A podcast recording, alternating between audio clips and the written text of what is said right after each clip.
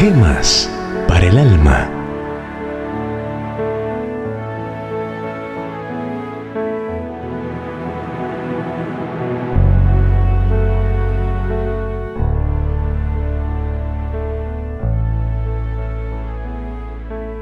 Trabajo duro.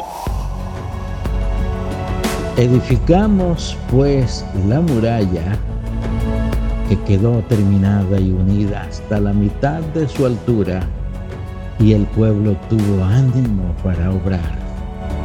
Nehemías 4, 6, Reina Valera, siglo XXI. No hubo trabajadores perezosos ni remisos en el grupo de Nehemías. Se podía confiar en que cada hombre haría bien su trabajo y movido de entusiasmo. La pereza paraliza al alma y al cuerpo y es un tipo de suicidio lento. Rehuso ser perezoso escribió un conocido profesor universitario. Rehuso ser el esclavo de lo fácil. Gobernaré de tal modo mi cuerpo que aún al costo de un gran sacrificio completaré mis planes. No me puedo dar el lujo de una hora de lasitud. Estudiaré muy cuidadosamente cómo descansar y cómo reponerme yo mismo. Pero me levanto para declarar que no soy un esclavo. Padre, enséñame el poder del autodominio.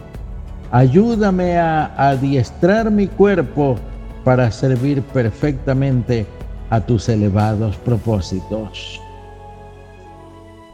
Dios nunca escoge al hombre perezoso para ponerlo en su obra a trabajar. Él busca siempre al hombre que gozoso con energía quiera ayudar.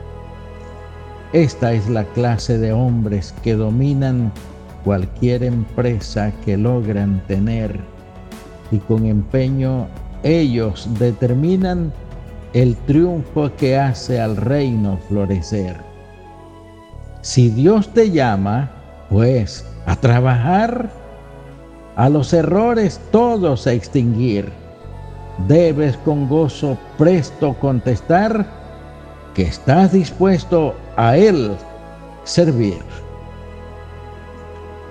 En la mañana, cuando no te sientas con deseos de levantarte, hasta la siguiente reflexión ¿Soy movido a realizar la obra de un hombre? ¿O acaso fui hecho para pasármelas cómodamente arrellanado en una cama tibia? La luz del sol y el sueño no armonizan entre sí.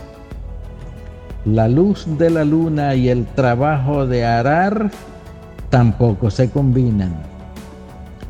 Los que han alcanzado la cima de la montaña no fueron empujados hacia su sitio de triunfo.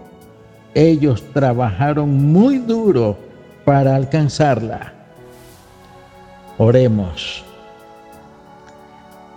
Dios amoroso, tú dejaste el trabajo como centinela de la virtud Bendice a los esforzados, a los que trabajan con alegría, a los que cantan en sus labores diarias. Ayúdanos a amar el trabajo como una bendición. En el nombre de tu Hijo Jesús lo rogamos. Amén.